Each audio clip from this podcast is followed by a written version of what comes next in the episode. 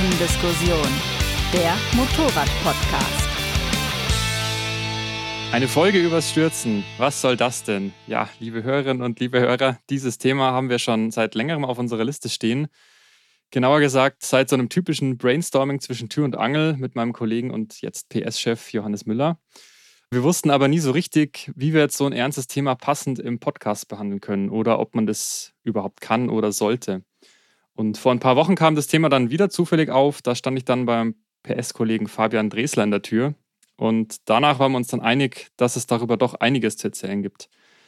In diesem Sinne, lasst uns über das Stürzen und vor allem über das Wiederaufstehen sprechen. Hallo Johannes. Hallo. Und hallo Fabian. Grüß dich, hi. Mein Name ist Ferdinand Heinrich Steige, Reiseredakteur und Podcaster bei Motorrad. Ja, für alle, also wir haben auch einen aktuellen Anlass, Fabian, und für alle, die jetzt deine tolle Reportage in PS noch nicht gelesen haben, kannst du das nochmal kurz für unsere Hörer zusammenfassen? Ja, klar, gerne. Also ich kann natürlich nur allen raten, erstmal diese Reportage zu lesen und äh, PS zu kaufen. äh, und damit äh, Werbeblock auch schon Ende. Du hast ja schon gesagt, das Thema Stürzen, das ist immer so ein Thema, was man in der Redaktion ab und an mal gerne behandeln möchte, was aber auch irgendwie ein Tabuthema ist. Aber da sprechen wir vielleicht später nochmal drüber. Und ja, mich hat es diesen Sommer erwischt und deswegen hatte ich dann einen ganz aktuellen Anlass, übers Stürzen zu schreiben und mich mit dem Stürzen zu beschäftigen. Vielleicht ganz kurz, also ich hatte einen, äh, einen Rennunfall, also eigentlich einen harmlosen Sturz übers Vorderrad, der dann allerdings leider so ausging, dass mir das Motorrad in den Rücken geflogen ist.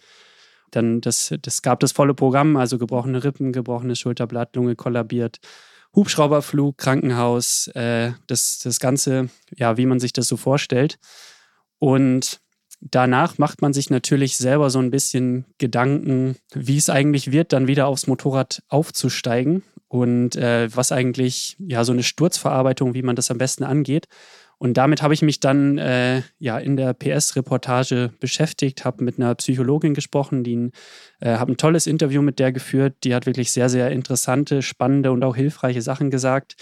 Und äh, ja, habe das Thema Stürzen dann auch nochmal von, ja, aus anderen Blickwinkeln versucht zu beleuchten, weil Stürzen beschäftigt nicht nur denjenigen, der stürzt, sondern auch äh, viele Menschen drumherum, die sich womöglich Sorgen machen. Und äh, ja, das ist, hat sich dann als sehr vielschichtiges Thema herausgestellt und das wird in dieser Reportage dann umfassend äh, behandelt und beleuchtet. Ich muss auch äh, gleich dazu sagen, dass ihr diesen oder dass ihr diese Folge so ein bisschen tragen müsst, weil glücklicherweise beschränken sich jetzt meine Stürze bis jetzt wirklich auf so eher harmlose Sachen im Gelände. Also da würde ich jetzt nicht mal sagen, ich bin gestürzt. Ähm, Hätte sich schon an, anders vorbereiten können jetzt mal. Ja, tja. Nee, aber das macht uns zwei zu den Sturzexperten hier. Ist auch so eine Frage, so. ob man das sein will. Ja.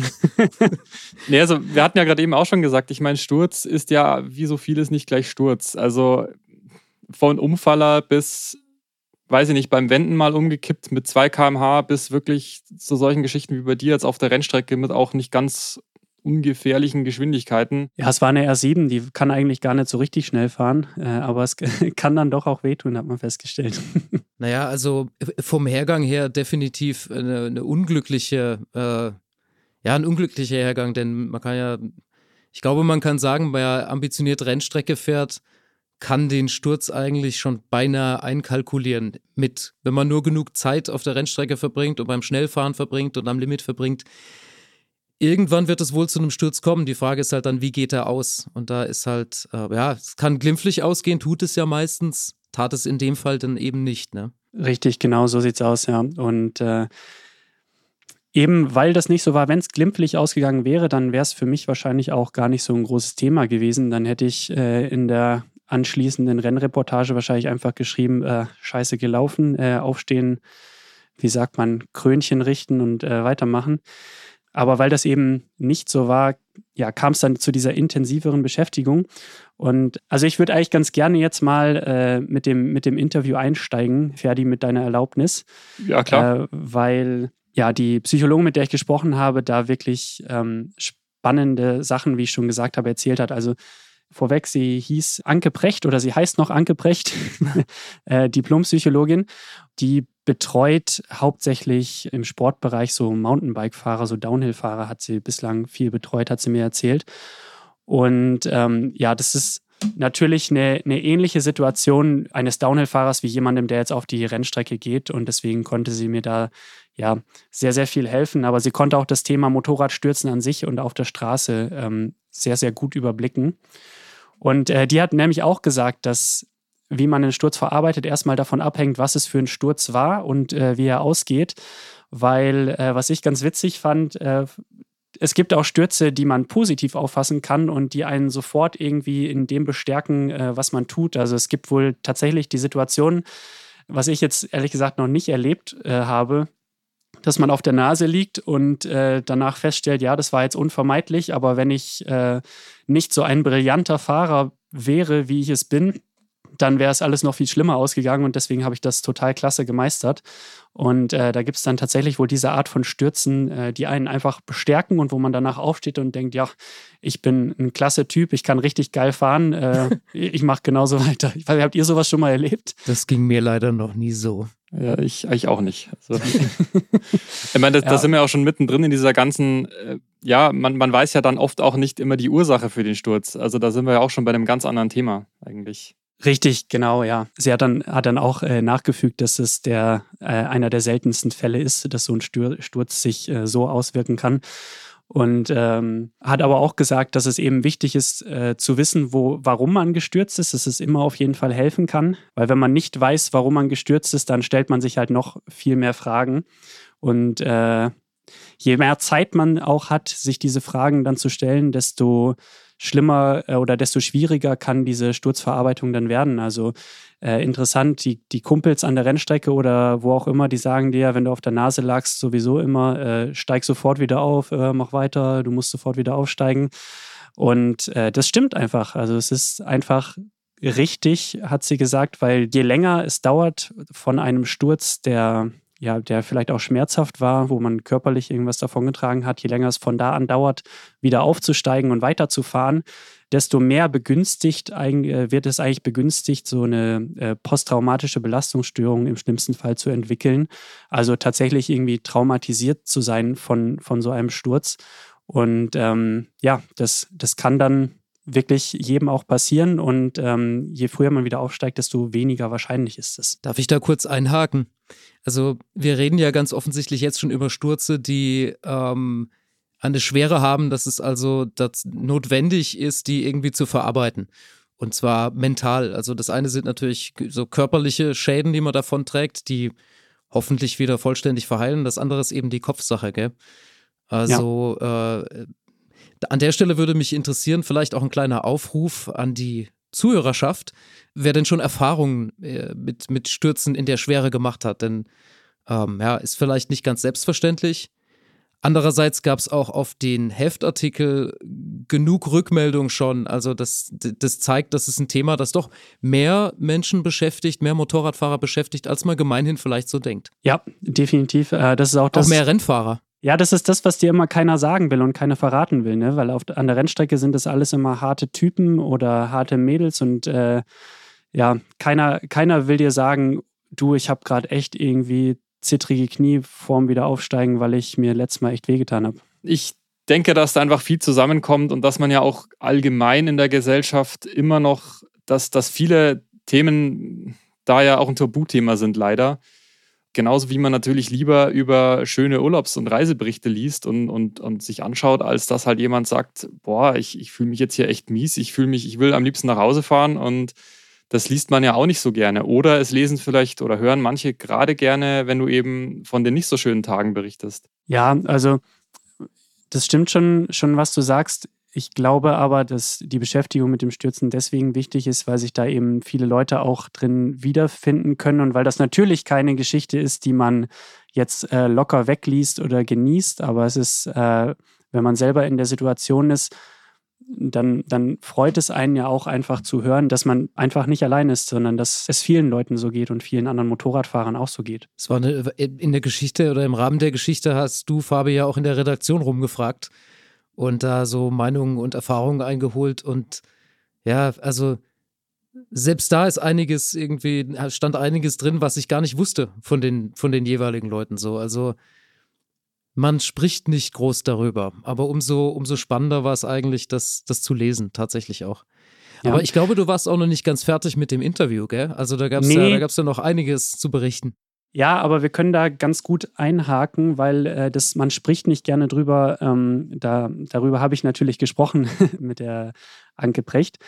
Und äh, es ist eben tatsächlich so, dass, wie, wie Ferdi, wie du auch gesagt hast, dass diese psychischen Probleme, nennen wir es jetzt einfach mal mit ganz großen Gänsefüßchen, dass sie ein Tabuthema sind und dass deswegen auch niemand das so wirklich zugeben möchte, wenn er so etwas hat. Aber, also vielleicht zur Theorie, ich bin kein Psychologe, aber ich gebe jetzt mal ähm, das wieder, was, was mir erklärt wurde. Also ein Sturz wird im Gehirn prinzipiell, äh, ja, kann eine traumatische Erfahrung sein, die aber verarbeitet wird äh, in einem bestimmten Zeitrahmen. Also es kann durchaus sein, dass man nach so einem Sturz mal zwei, drei Tage neben der Spur läuft äh, und auch, dass man zwei, drei, vier Monate lang ähm, ja vielleicht noch ab und an mal Albträume hat oder sowas nach so einem Sturz oder das ähm, ja so so Flashbacks. Das sind alles Sachen, die passieren können, ähm, die das Gehirn aber verarbeitet. Und äh, es kann allerdings dann unter verschiedenen Voraussetzungen zu dieser posttraumatischen Belastungsstörung kommen. Und das ist dann einfach eine fehlerhafte Abspeicherung eines Erlebnisses im Gehirn. Und äh, die hat nichts damit zu tun, ob ich jetzt mental stark oder mental schwach bin oder ob ich ein starker Typ bin oder ein unsicherer Typ, ähm, sondern das kann sozusagen jeden treffen. Und wenn ich so etwas habe oder so etwas bekomme, dann heißt es nicht, dass ich schwach bin. Und das ist halt das, was die meisten Leute mit so was verbinden. Die sagen, ja, der, der scheißt sich ein, jetzt äh, mal ganz salopp dahin gesagt.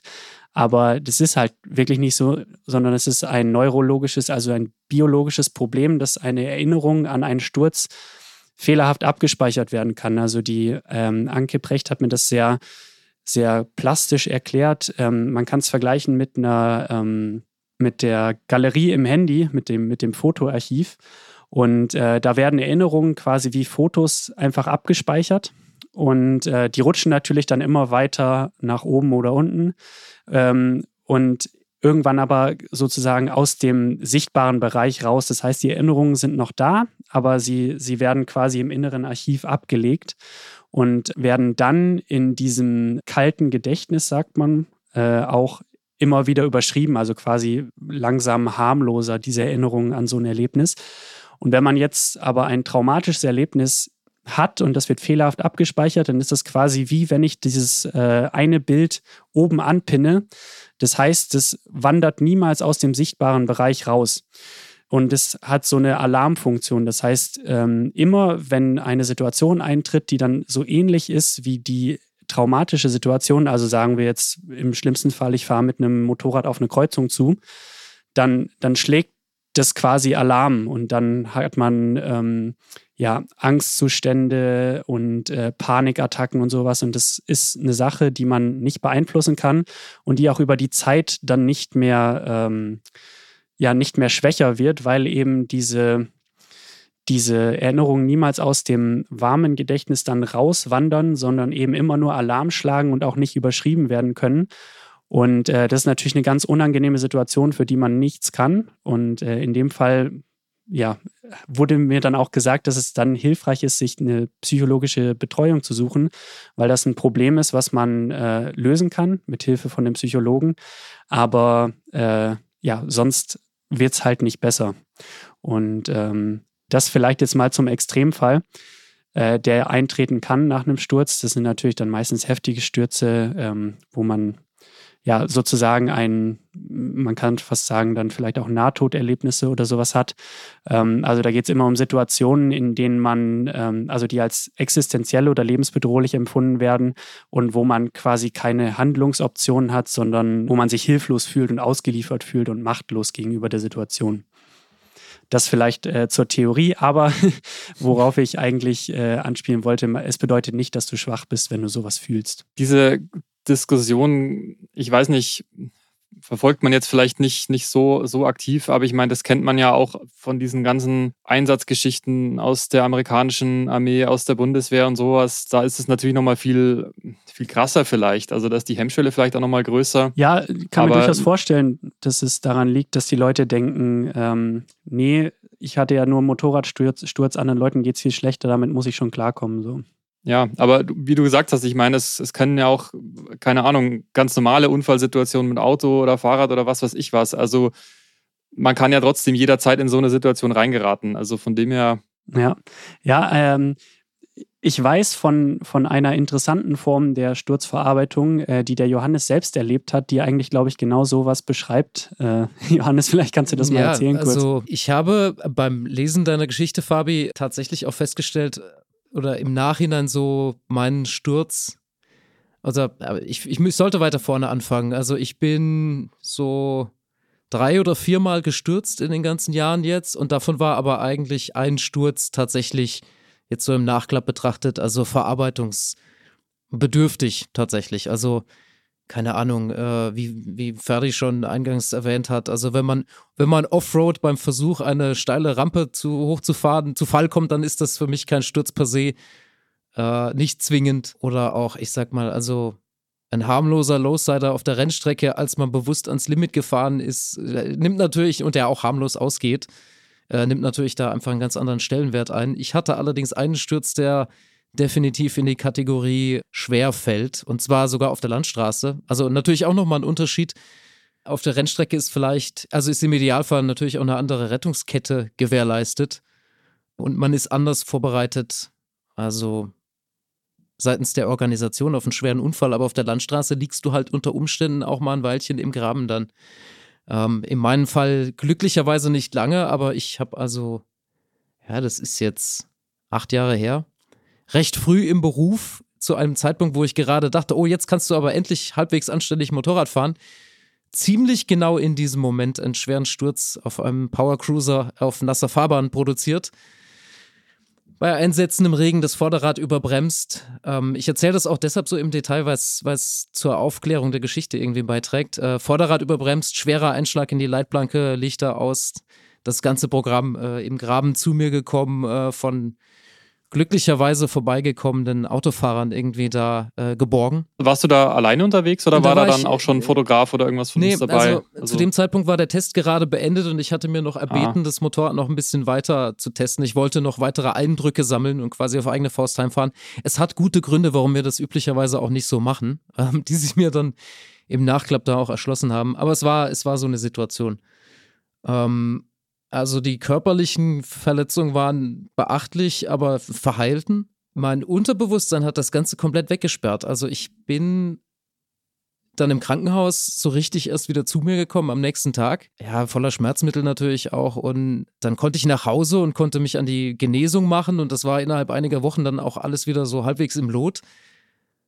Aber so die Sturzverarbeitung, die hatte da in keinster Weise stattgefunden. Also ich konnte mich eigentlich nur an den kurzen Moment des Sturzeinleitens erinnern und dann an das, an das Rutschen neben dem Motorrad und an den Gedanken, oh Gott, sieh zu, dass du von diesem Trumm wegkommst. Und quasi, also von dem eigentlichen Einschlag, der war komplett weg. Und dann saß ich so ein paar Wochen später abends auf der Couch und das Ganze war also das, das nahm zu diesem Zeitpunkt überhaupt keine Rolle in meinem Leben mehr ein und plötzlich so die Nachrichten laufen und ohne erkennbaren Anlass macht's Klick bei mir und ich durchlebe diesen Moment zum ersten Mal wieder und zwar in, also drastisch schillernd. Also bis zu dem Einschlag, die Schmerzen, ähm, das wieder zu mir kommen, wie ich da geweckt werde. Also das, in diesem Moment hat irgendwas, irgendein Teil von mir das einfach diese Erinnerung freigegeben. Wochen, viele Wochen später. Und das hat mir echt komplett, also da, da, hat sich, da haben sich komplett die Wände gedreht in diesem Moment. Und damit war das aber auch dann hervorgeholt. Und äh, also ich, auch ich bin kein Psychologe, aber das war sicher Teil der Verarbeitung. Also das, das Wegschließen dieser unmittelbaren Erinnerung und das Hervorholen dann so, ich sage mal, zu gegebenem Zeitpunkt äh, im weitesten Sinne war Teil der Verarbeitung. Wie war denn die Zeit dazwischen? Also so die, die, ich weiß nicht, so ab dem Zeitpunkt, wo du dann wieder halbwegs fit warst oder ich weiß nicht, wo du dann aus dem Krankenhaus rausgekommen bist, fragt man sich dann nicht so ganz klischee-mäßig, will ich überhaupt nochmal Motorrad fahren oder? oder? Äh, äh, ja, also erstmal habe ich mich die ganze Zeit wahnsinnig dumm gefühlt. Weil es, also das Kuriose war wirklich, ich dachte in diesem Moment, so kurz davor ging mir durch den Kopf, boah, jetzt kannst du endlich richtig Motorrad fahren. Und dann so, und, und dann, dann geschieht diese, diese krasse Über, also es war natürlich ein krasser Fahrfehler. Ähm, ich habe bei Nesse das Vorderrad überbremst, bei einem sehr schweren Motorrad, das bis heute einzige ABS-lose große Motorrad, das ich getestet habe. Es war gerade in dieser Phase, als, als es, es, quasi die letzten Motorräder ohne ABS noch gab. Also ein, eigentlich ein Fahrfehler. Äh, und darin lag auch ein bisschen die, die, oder das, das Positive war, ich wusste noch in dem Moment, als ich abgestiegen bin, was ich falsch gemacht habe. Also es gab keinen Zweifel, was falsch war und dass es meine Schuld war oder mein Fehler. Ähm, und das hat ein Stück weit auch bei der Verarbeitung geholfen. Also ähm, eine, eine Handlungsmaxime rausziehen zu können, das musst du nächstes Mal besser machen. Äh, das, das war ein, ein, ein sehr wichtiger äh, Teil des Prozesses, weil wann immer jemand gar nicht sich herleiten kann, wie er zu Sturz gekommen ist, kann er ja auch nichts daher ableiten. Das ist auch ein wichtiger Teil, was auch in dem Interview zur Sprache kam und sich 100% mit meiner Erfahrung deckt. Ich fühlte mich halt dumm, diesen Fehler begangen zu haben, aber konnte immerhin es beim nächsten Mal besser machen.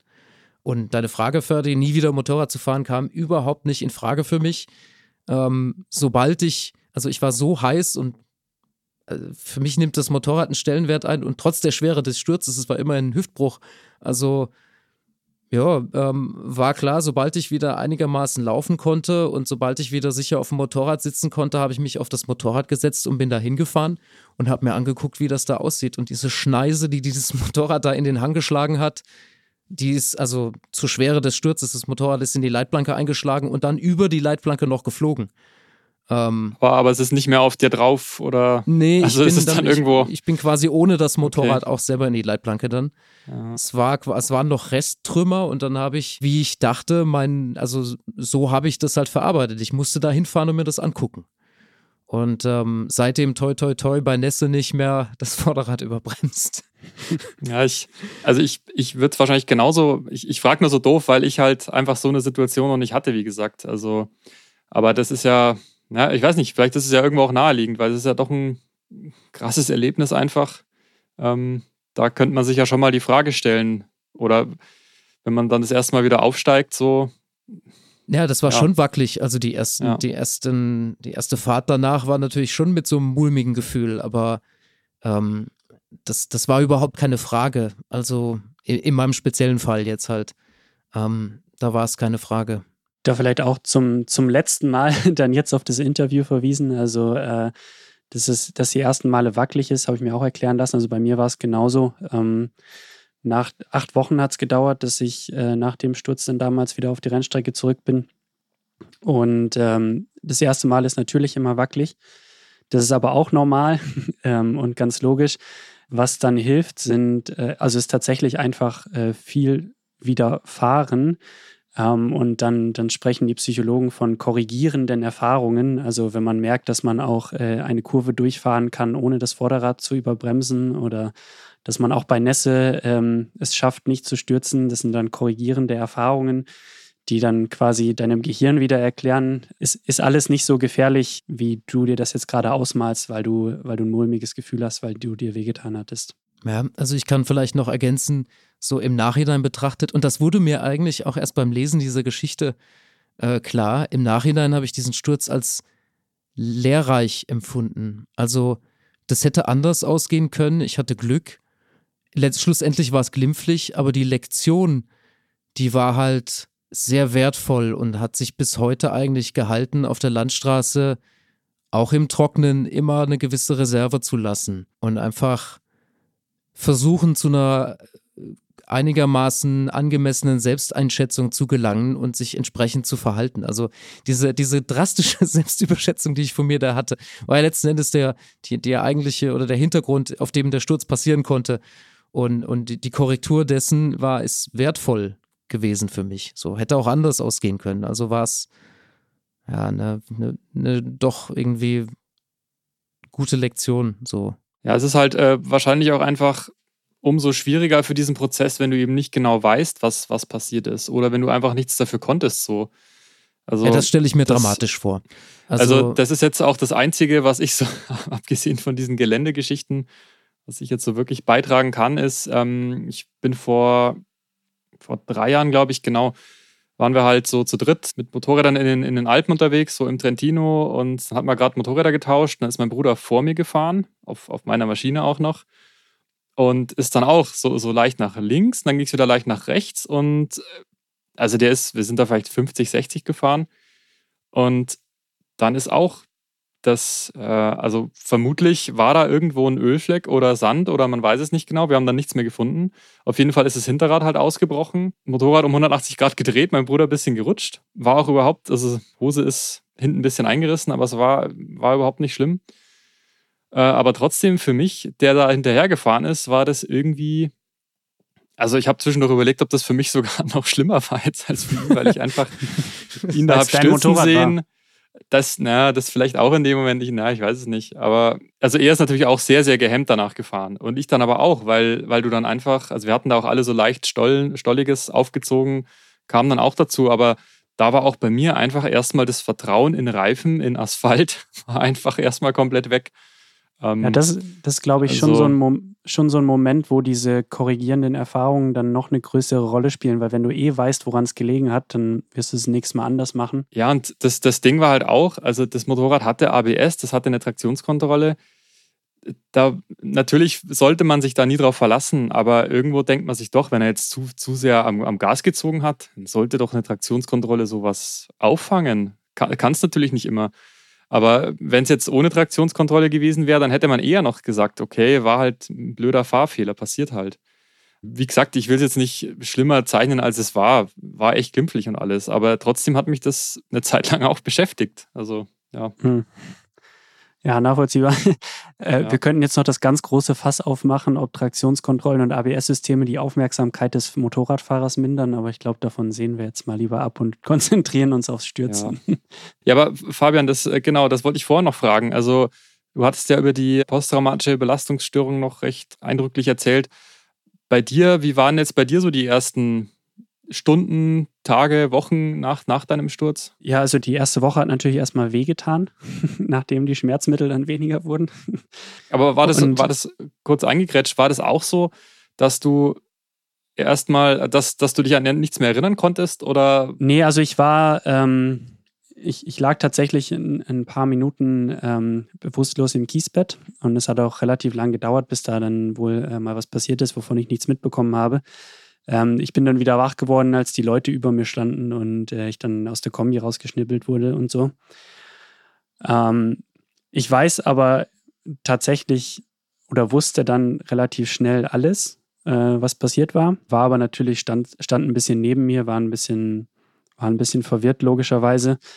Aber als ich dann so weit versorgt war, dass ich wieder Luft bekommen habe und im Helikopter war, da, da war ich dann mental auf jeden Fall wieder klar. Und ähm, ja, die Wochen danach waren schon schwierig. Aber für mich war auch relativ schnell klar, dass ich wieder aufs Motorrad steigen will und äh, aufs Motorrad steigen werde. Aber als ich das dann gemacht habe nach, äh, nach einiger Zeit, dann hat man natürlich, äh, also ganz natürliche Bewegungsabläufe sind halt plötzlich nicht mehr natürlich und äh, ganz natürliche Fahrsituationen sind nicht mehr natürlich. Also gerade das in die Kurve hineinfahren, äh, wo ich dann auch äh, gestürzt bin, weil ich einfach über dem Limit war. Äh, an dieses Limit fährt man dann erstmal überhaupt nicht mehr heran, sondern man macht viel früher, ähm, ja, bremst viel früher, fährt viel langsamer in Kurven rein. Jetzt auf der Rennstrecke ist es bei mir ja konkret gewesen. Und äh, das ist eine Sache, die man auch nicht an zwei Trackdays wieder rausgefahren hat, äh, wenn man so lange Pause hatte, sondern das, das dauert dann einfach eine Weile. Es ist auch ein Hinweis, glaube ich, auf die Bewältigungsstrategie. Das bin mir nicht sicher, ob das so klar zur Sprache kam. Also das Überschreiben der negativen Erinnerungen und das, ja, eben das Überschreiben der abgespe des abgespeicherten Ereignisses mit so geht's besser. Ja. Ich glaube, es ist ja okay, dass das eine Weile dauert. Also natürlich ein, ein MotoGP-Fahrer muss sowas schneller hinkriegen, aber der macht das ja auch schon seit er sechs Jahre alt ist, äh, Stürze verarbeiten. Wobei auch da, auch da wird ja nie drüber gesprochen. Nee, wird nie drüber gesprochen. Ich habe tatsächlich auch mal nachgefragt, weil man von so Rennfahrern ja sowas nicht hört. Ähm, prinzipiell ist man deswegen nicht weniger anfällig für so eine posttraumatische Belastungsstörung. Ähm, allerdings ist es so, dass Sportler im Allgemeinen ähm, resilienter, heißt es, äh, sind. Das heißt, die können einfach besser mit Niederlagen umgehen und im Großen und Ganzen ist sowas ja schon eine Form der Niederlage. Und ähm, weil Sportler sowas halt oft erleben, können sie mit sowas eben besser umgehen als, als Nicht-Sportler. Ich würde gerne noch einen äh, Punkt ansprechen, den ich äh, am Anfang mal angeschnitten hatte, und zwar Stürzen und andere Menschen. Also ich meine jetzt nicht andere Menschen, die man abräumt äh, auf der Straße oder auf der Rennstrecke beim Stürzen, sondern ich meine das Umfeld, äh, weil da, das muss ich auch äh, vielleicht noch kurz ein bisschen erzählen, ähm, bei meinem Sturz jetzt im Sommer war es so, dass da viel, viel schiefgelaufen ist in der Kommunikation dieses Sturzes. Also meine Freundin, die sich natürlich äh, schon, schon vorher äh, immer Sorgen gemacht hat, wenn ich Rennen gefahren bin, die war zu der Zeit gerade in, in Südfrankreich äh, auf einer Dienstreise. Und äh, ja, die hat, hat es selber auch schon durch, Sturz auf der Rennstrecke überfahren worden, ähm, war knapp und äh, seitdem halt sehr, sehr besorgt, auch um mich gewesen. Und als ich dann gestürzt bin und im Kies lag, ähm, war die Information, die sie nach Südfrankreich bekommen hat, eine SMS vom Veranstalter, sie soll sich bitte ganz schnell melden, es ginge um mich. Und das anschließende Telefonat äh, brachte, wie geht's ihm, weiß ich nicht, wird er wieder, weiß ich nicht. Er ist mit dem Hubschrauber weggebracht worden. Und das Shit. war ihr, und das war ihr Informationsstand für, ich glaube, dreieinhalb oder vier Stunden. Ähm, obwohl ich eigentlich, als ich im Kies lag und wieder Luft bekommen habe, eigentlich sie hätte anrufen können und sagen können, ähm, Schatz, mir geht's gut, ich, ich fühle mich, äh, ist blöd gelaufen, äh, mach dir keine Sorgen. Sie hat natürlich, also das ist ja die schlimmste Information, die man irgendwie bekommen kann und dieser Stand, ähm, also sie hat sich da das, das Schlimmste ausgemalt, ist natürlich sofort, äh, so schnell sie konnte, irgendwie zum nächsten Flughafen und zurückgeflogen und stand dann abends auch äh, in der Eifel im Krankenhaus. Also wie man den Weg so schnell machen kann, das ist auch äh, ein Wunder. Aber da ist, da ist in der Kommunikation eben ganz, ganz viel schiefgelaufen und ähm, deswegen würde ich da gern drüber sprechen. Äh, vielleicht können wir das später auf die Straße an sich auch ähm, ja, transferieren, weil es gibt ja SOS-Systeme, die den Notruf wählen, wenn man stürzt, so bei BMW zum Beispiel. Das hat schon alles seinen Sinn.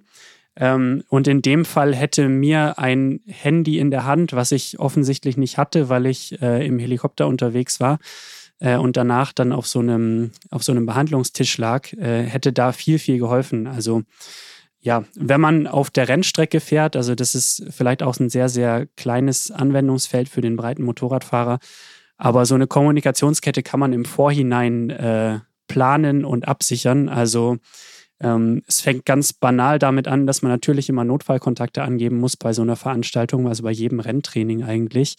Ähm, hilft immer schon mal, wenn die Person, die da angegeben ist, weiß, dass sie ein Notfallkontakt ist. Äh, das ist so, so der, der Anfang.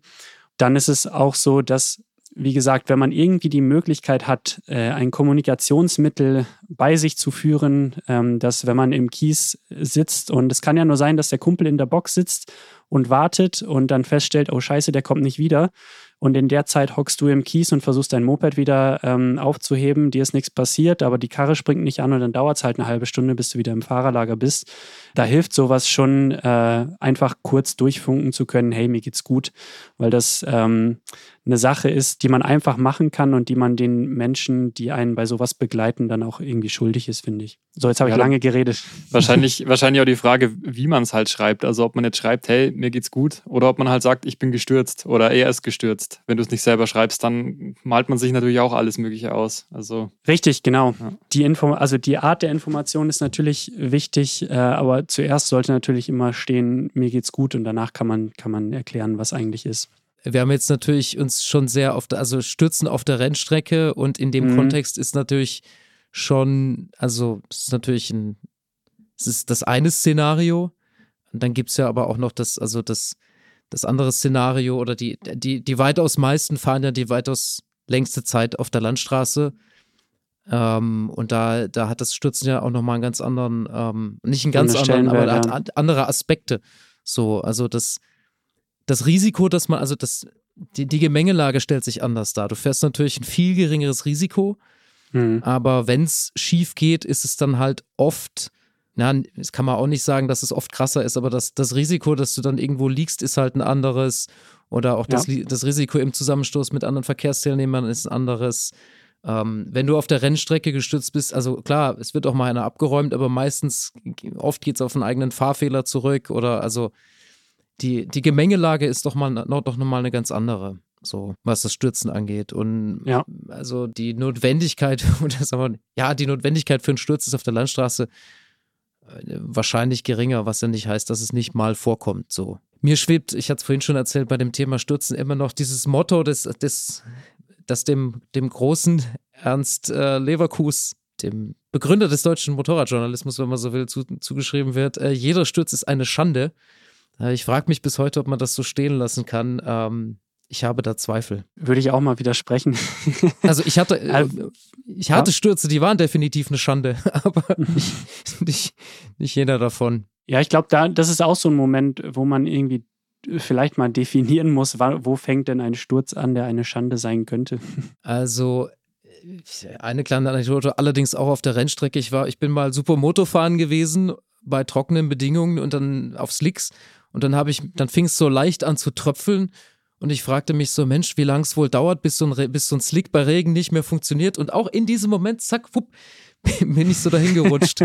Also von außen betrachtet eindeutig ein Sturz, nach allen äh, Kriterien ein Sturz, aber habe ich überhaupt nicht so wahrgenommen. Ähm, und ich, ich, also auf der Landstraße allerdings zu stürzen, vielleicht auch unter ähnlichen Bedingungen, das, das steckst du ja nicht so locker weg irgendwie. Also das sind ganz andere Voraussetzungen, die da gelten. Es hat einen ganz anderen Stellenwert, sehe ich auch so, weil also Supermoto ist ja auch ist auch Im Großen und Ganzen wieder, ja.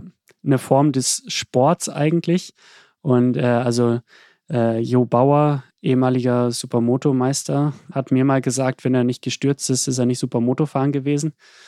ähm, und das ist so eine, das ist so eine andere Einstellung dann aber dem Sport gegenüber und nicht dem Motorradfahren gegenüber. Und das, äh, ja, Motorradfahren auf der Landstraße ist dann wieder was anderes. Und natürlich gibt es dann die Menschen, die sagen, äh, jeder Sturz ist eine Schande. Wahrscheinlich, weil sie sich selber irgendwie in ihrem Ego angekratzt fühlen, wenn sie dann äh, mal stürzen.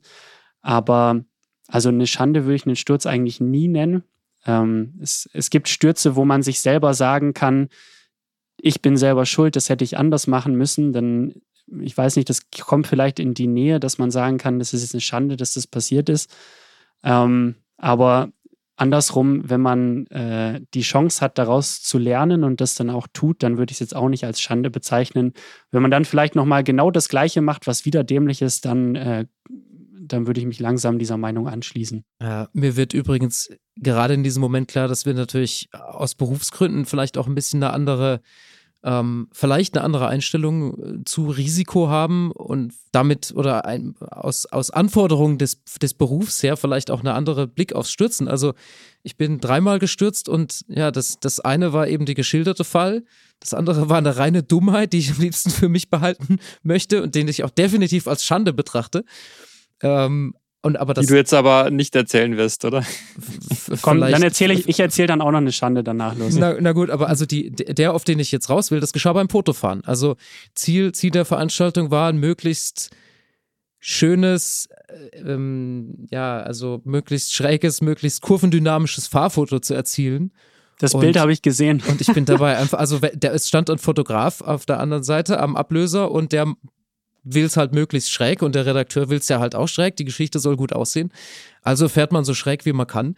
Und wenn man da, wenn man da dann stürzt, ist es zwar scheiße und dumm und irgendwie auch gefährlich. Das sollte man ja nicht, also ich meine, jeder Sturz, der glimpflich ausgeht, kann man, kann man von Glück reden. Also wenn, vielleicht auch ein Grund, warum es so ein Tabu ist. Also am Ende kannst du halt auch nicht mehr aufstehen. So ist ein, ist ein Szenario, das vorkommt. Machen wir uns nichts vor. Aber ähm, ja, also dieser Sturz geschah irgendwie in einer Gemengelage, wo es jetzt nicht unbedingt, da klatscht keiner Applaus, wenn du da stürzt, aber irgendwie ist es auch, wird es anders verstanden, als wenn es jetzt aus unnötiger, unnötigem Risiko geschieht. So, also ich stelle bei mir schon fest, äh, dass aus, aus Berufsgründen da, dass das, wir fahren ja auch sehr viel und auch Rennstreckentests und auch da stürzt mal jemand. Da verliert der Sturz auch so ein bisschen die, also ein harmloser Sturz hat bei uns womöglich nicht den Stellenwert, zugegebenermaßen vielleicht auch, wenn es nicht das eigene Motorrad ist. Nicht, dass wir jetzt fahrlässig mit geliehenen Testmaschinen umgehen, aber es ist auch nochmal was anderes, wenn du dein eigenes Motorrad kaputt machst dabei. So, der Schmerz am Geldbeutel ist dann ist auch vielleicht ein Grund, ein Grund mehr oder ein extra Grund, das zu scheuen. Ja, sagt man das nicht immer so, dass viele, was weiß ich, was für Verletzungen haben, aber erstmal aufstehen und nach dem Motorrad schauen? Mhm. Bevor sie irgendwie also sich selber hab, mal. Ich habe einen Kumpel, wenn der stürzt, dann liegt das sich unter das Motorrad. Das ist kein Kratzer dran kommt. so hart gesagt. Ja. Also, um, um das auch nochmal gesagt zu haben, bei mir sind diese, diese harmlosen Stürze und Umfaller, die ich bis jetzt so hatte, eben auch ja, gerade auch bei irgendwelchen Fotoproduktionen, wenn du halt abends um acht noch irgendwie das schöne weiche Licht haben möchtest. Ähm, für mich waren das gute Warnzeichen. Also, weil da wusste ich eigentlich vorher schon, ich bin eigentlich platt, ich, ich bin vom Kopf her einfach nicht mehr fähig. Und wenn du halt dann beim 15. U-Turn auf der Landstraße am Col de l'Espigoulier einfach umkippst, dann weiß man halt auch, okay, vielleicht ist jetzt heute auch einfach mal Schluss. Ähm, und, und genauso im Gelände. Also das sind dann oft Sachen, wo man einfach merkt, wo man eigentlich, eigentlich vorher schon wusste, ich, ich bin eigentlich platt und man fährt dann trotzdem weiter, weil man sich selber irgendwie was beweisen will. Also das, das jüngste Beispiel hatte ich jetzt ja auf meiner äh, Balkantour da in Albanien, wo ich auch meinte, ja, komm, das sind jetzt noch 60 Offroad-Kilometer, das, das packe ich schon noch. Also ich habe ja die passende Hardware dazu. Und als ich dann nach zwölf Kilometern einfach, einfach das Gefühl habe, ich mache das Motorrad kaputt oder ich mache mich kaputt oder ich weil ich, weil ich schon wieder zwei, drei Momente hatte, wo ich schon kurz vorm, kurz vorm Stürzen war, wo du dann auch wieder so einen, so einen richtigen Schreck dir durch, durch den ganzen Körper fährt. Da habe ich irgendwann auch einfach eingesehen, es geht jetzt nicht gut aus und es bringt einfach nichts und es ist, was soll das? Also, und im Gelände, wie gesagt, ist es eh immer eine andere Geschichte. Ja, also man kann, man kann auch besser und schlechter stürzen. Äh, klingt jetzt vielleicht komisch, aber ich war, ich fahre privat gern Mountainbike und da, auch da kommt es mal zu einem Sturz, aber dann eigentlich auch hoffentlich oder üblicherweise nur, wenn man auch ein Risiko fährt und dann auch vielleicht mal was ausprobiert und den Sturz oder das Ablegen des Fahrrads dann schon mit einkalkuliert. Und dabei kannst du natürlich auch, sagen wir mal, das, das Stürzen trainieren, dahingehend, dass du also, naja, also du kannst halt wie ein Sack detonieren quasi oder du kannst halt noch aktiv auf dem Motorrad sein und eben auch äh, im Sturz. Klingt jetzt albern, aber also besser stürzen. Ich glaube, ich glaube, ihr versteht, was ich damit sagen will, oder? Ja, ja, auf jeden Fall. das ist jetzt komisch. Ist natürlich, ist natürlich blöd, ist natürlich blöd, dass äh, so etwas eine Praxis im Stürzen erfordert. Naja, also man kann es ja abseits des Motorrads üben. Ich habe gehört, ja. Handballer stürzen auch ganz gut. Ja, ich glaube, äh, jede Form des äh, irgendwie Kontaktsports, äh, da, da kann man sowas schon lernen.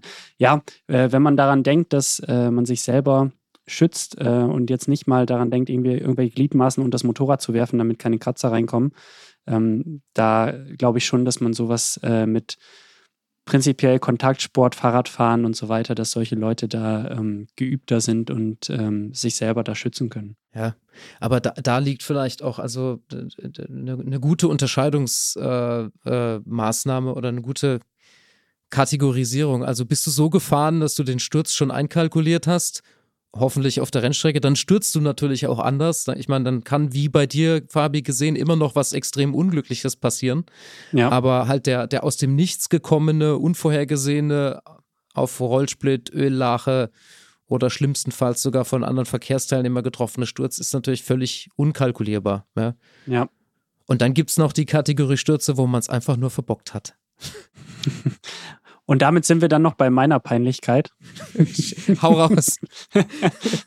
ich war gerade 18, hatte äh, mein, mein erstes Moped, meine geile Bandit 600 äh, S äh, und bin hinter meinem Kumpel hergefahren, der eine noch viel krassere CBF 500 hatte.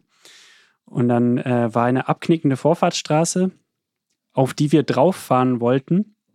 Und äh, ja, da kam ein kam ein Auto ähm, auf der Vorfahrtsstraße und äh, von relativ weitem, also es war über Land, äh, habe ich gesehen, dass dieses Auto blinkt und abbiegen wollte und uns also quasi nicht äh, in die Quere gekommen wäre.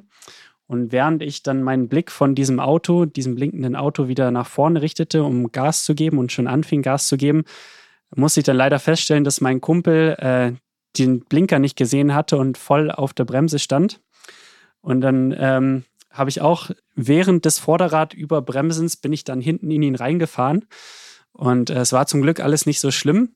Mein Motorrad lag noch hinter seinem, er saß noch auf seinem Motorrad, aber ich lag dann so neben ihm auf der Straße und habe ihn von unten angeguckt und war natürlich der Überzeugung, dass er jetzt an allem schuld ist und, und habe ihn dann erstmal dumm angemacht, was ihm denn einfallen würde, da zu bremsen an dieser Vorfahrtsstraße. Und äh, ja, aus Deeskalationsgründen hat er dann, glaube ich, irgendwann äh, gesagt, ja, okay, wir sind vielleicht beide schuld. ähm, aber am Ende war das, äh, war das sehr, sehr dumm.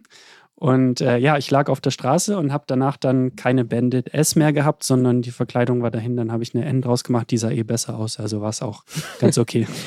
hat sich hat sich's also gelohnt. Ja, genau. Das äh, vielleicht die, die Peinlichkeit zum Abschluss noch. Ich weiß jetzt auch gar nicht, wie wir jetzt hier rauskommen eigentlich. ja, schwierig.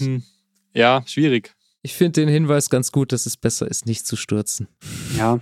Es ist etwas, klingt etwas lapidar, ist aber, ist aber meistens wahr. Also man kann sich, also, also oder vielleicht anders, um es ein bisschen um tatsächlich was Habhaftes da abzuleiten. Also wenn man schon das Gefühl hat, irgendwie sich dem wie auch immer gearteten Limit zu nähern, sei es dem eigenen oder dem tatsächlichen der Physik, äh, sollte man das, denke ich mal, behutsam und von unten tun, sich von unten dem Limit annähern. Ähm, also ich kenne eine Menge gute Motorradfahrer, die sehr wenig bis gar nicht gestürzt sind, aber weil sie eben auch mit Köpfchen und Verstand an die Sache rangehen. Und dann, äh, ich meine, gut, also Peinlichkeiten können immer passieren. Mir ist gerade noch eine, ein Ding eingefallen aus einer Kategorie, die gar nicht so sehr in das Thema Stürzen fahren will, aber peinliche Umfaller die ja auch irgendwie zum Thema Stürzen gehören. Wir hatten. Seine ganz eigene Kategorie. Paar, ja, aber der war wirklich, der war vor versammelter Mannschaft. Wir hatten beim Alpenmasters vor einigen Jahren eine schöne weiße, schneeweiße Ducati Panigale V2, an der wir beim Einladen in den Sprinter schon den ersten Spiegel mit Blinker abgebrochen haben. Aus Dummheit. Das sind die, die nicht abklappen bei den Ducatis. Ja, das, das ist eine Katastrophe. Die sind etwas empfindlich. Also, mhm. naja, aber man sucht den Fehler ja bei sich. Naja, also der erste war schon getaped und ich, wir standen dann irgendwo in den Dolomiten auf irgendeinem Schotter, sehr abschüssigen, möchte ich sagen, sehr abschüssigen Schotterparkplatz.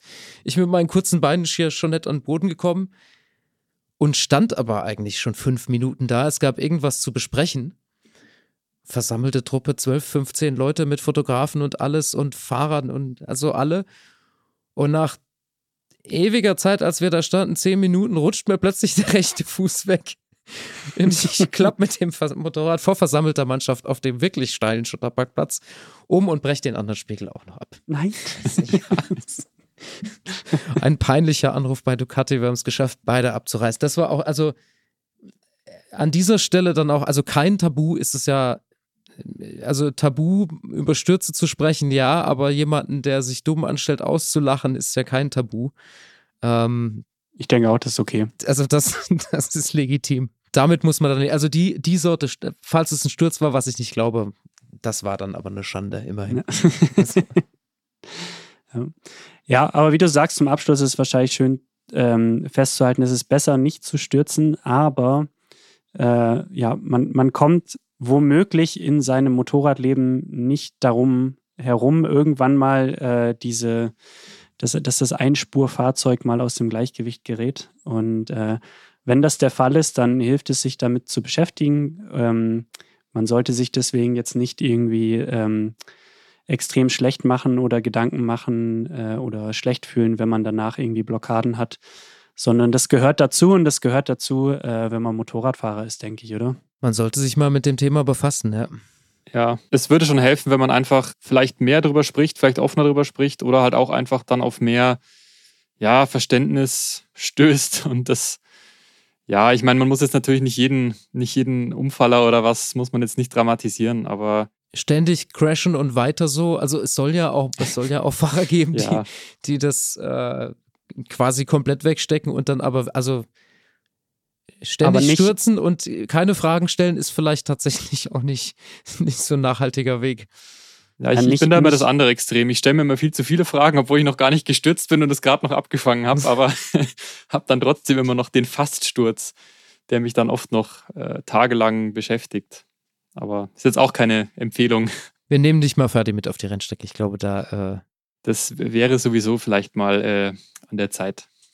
Super, wunderbar. Dann können wir jetzt den Podcast übers Stürzen damit schließen, dass Ferdi mit auf die Rennstrecke kommt. Ich nutze die Gelegenheit nochmal. Zuhörererfahrungen würden mich an der Stelle wirklich sehr interessieren. Ja, würde ich auch sagen, weil ich, ich habe mir gedacht, wir können das ja gerne mal in der nächsten Folge, ich, ich weiß noch nicht ganz genau, worüber wir in der nächsten Folge sprechen werden, aber wir können ja trotzdem mal einen kurzen Block am Anfang einschieben, wo wir das wiedergeben.